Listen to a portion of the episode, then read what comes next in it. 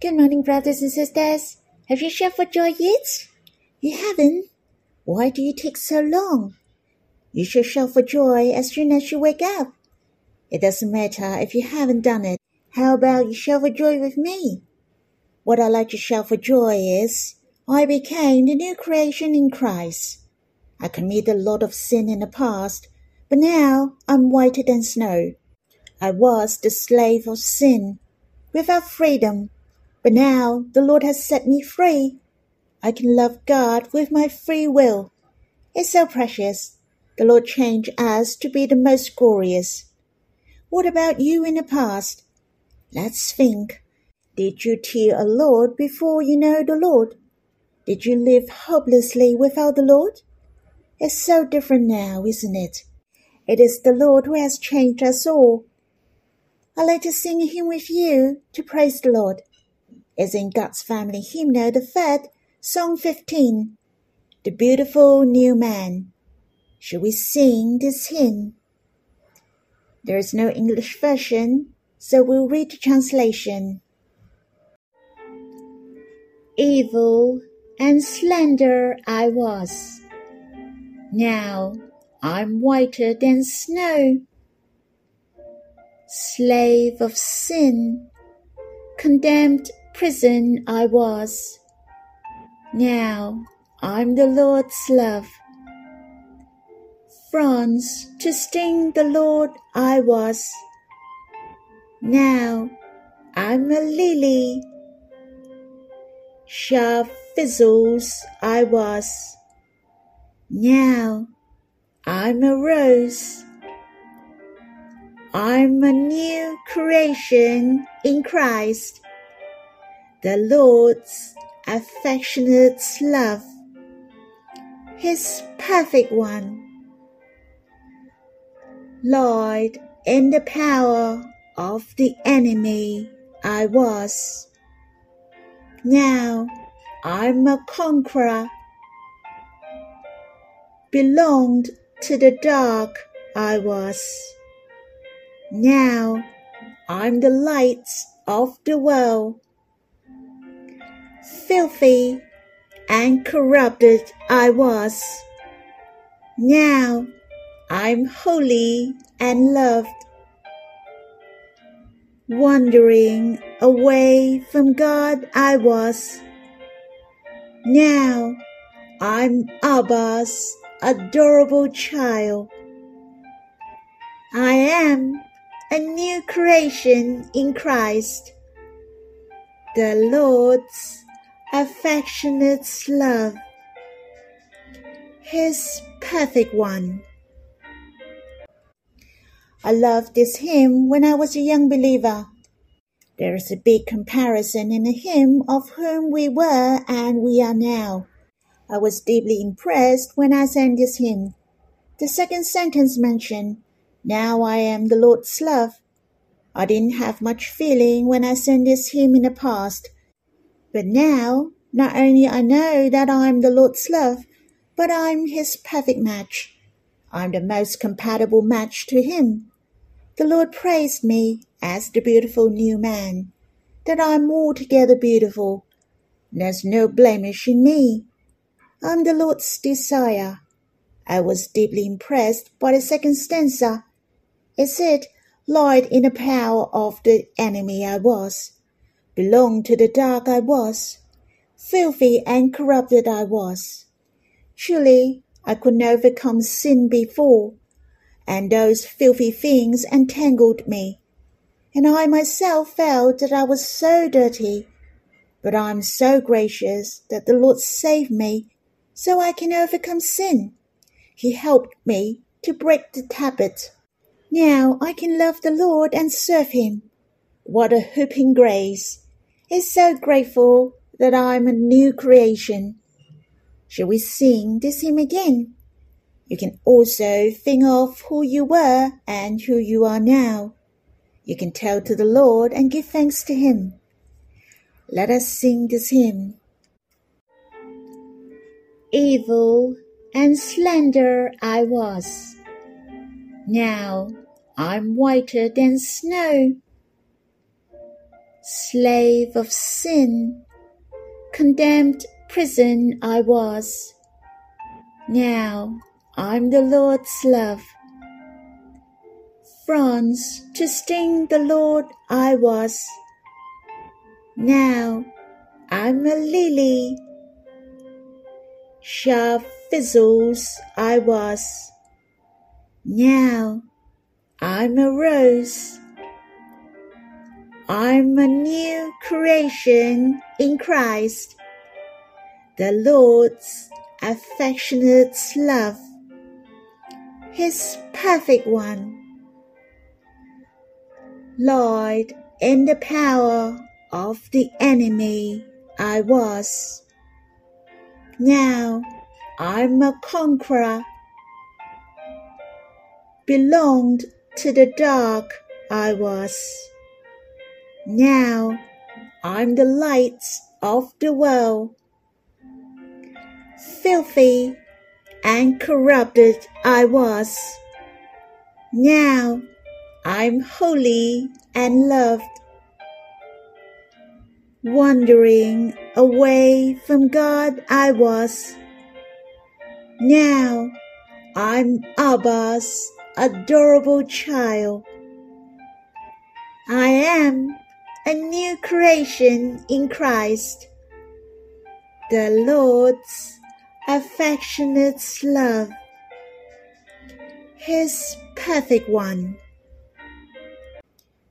Shall we worship together?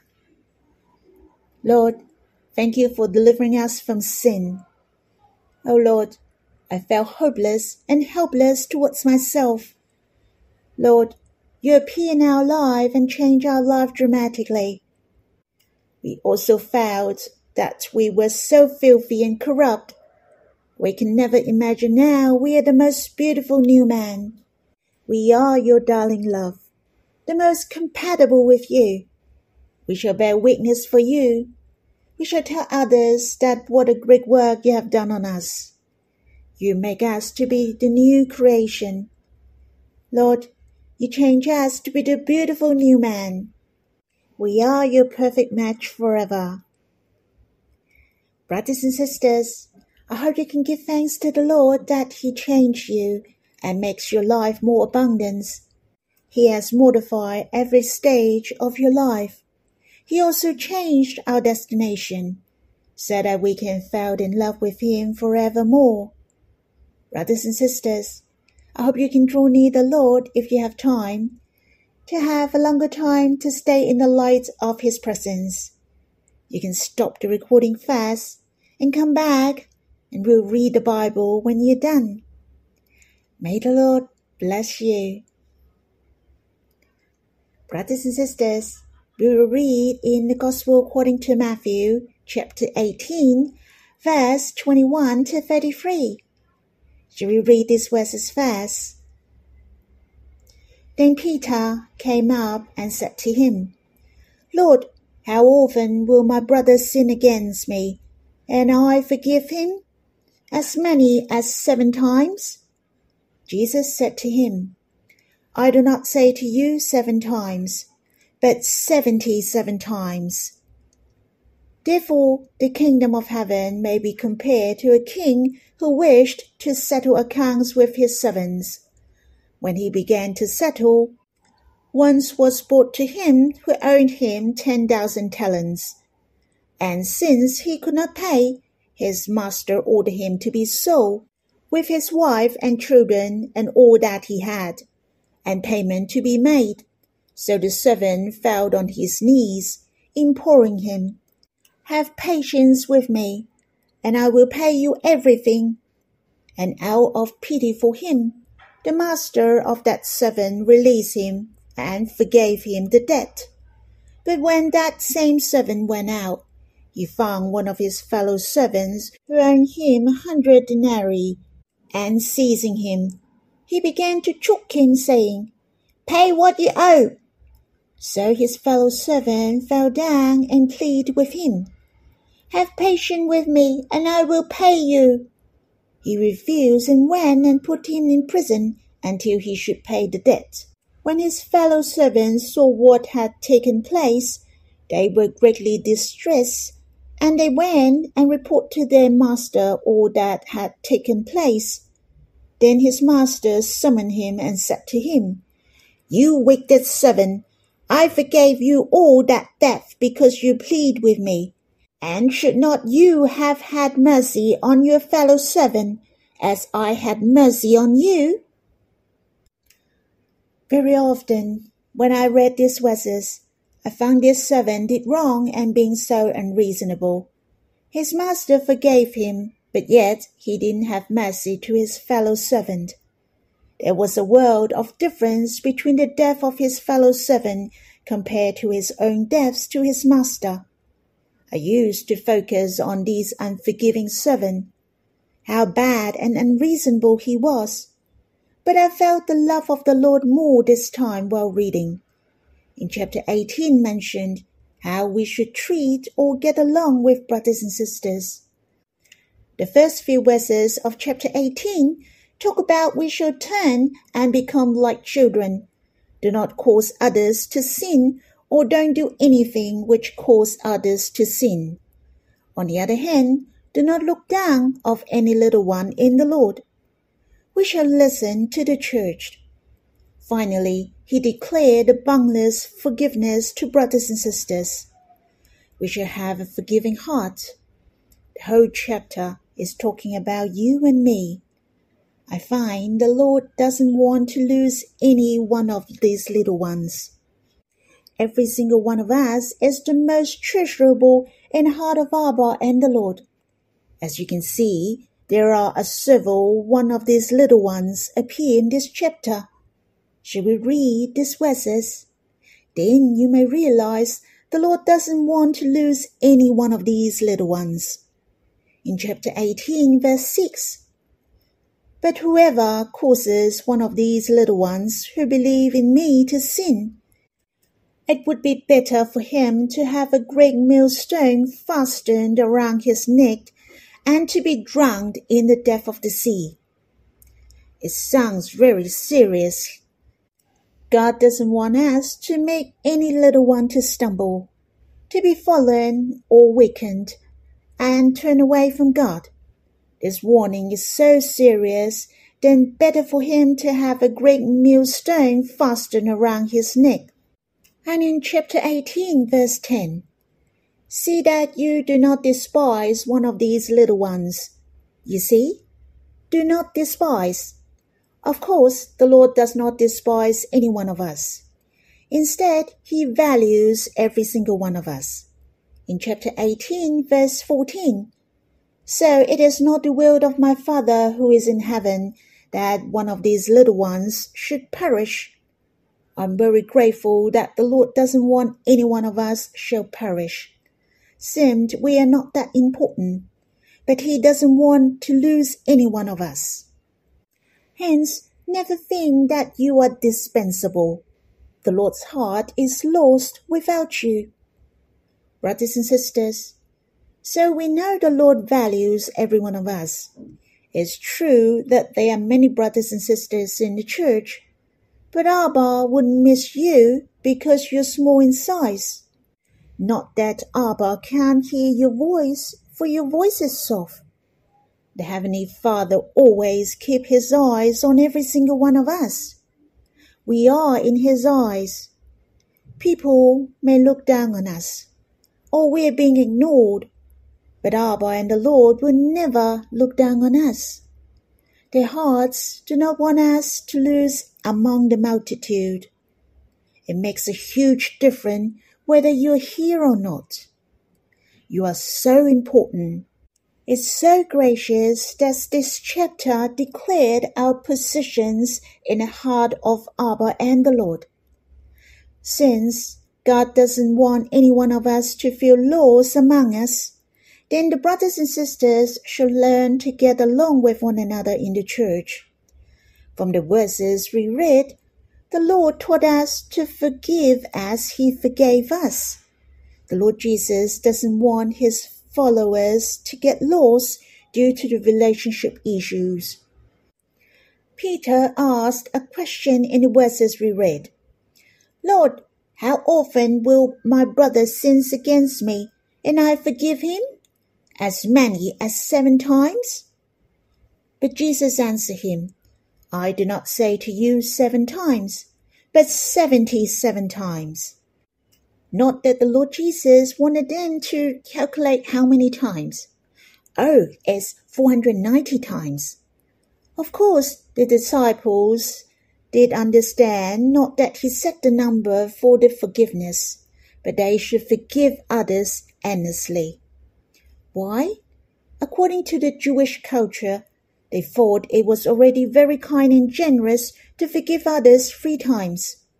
Peter suggests seven times, which was far more better than three times, and seven was a perfect number. Peter may think his heart was so bold and generous. The Lord shall praise me.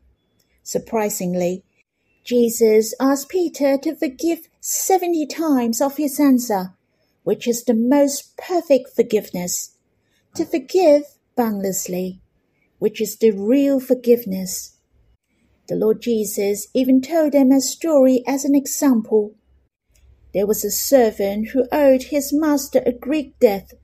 As you can imagine, he was unable to pay off his debt with all he had and his family's. Of course, it's exactly the same as the sins we commit fall short of the glory of God. We commit a sin will lead us to go to hell.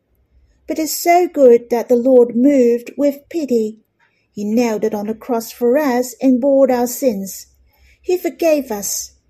The servant whom in the Lord's story was released by the master. His master moved with pity and forgave his debt. The most crucial thing was not his debt was forgiven, cause his master knew that there was no way he could pay off the debt, even he was willing to do so. His master moved with pity. He loved his servant and had mercy on him. He wouldn't want his servant and his families lost their freedom.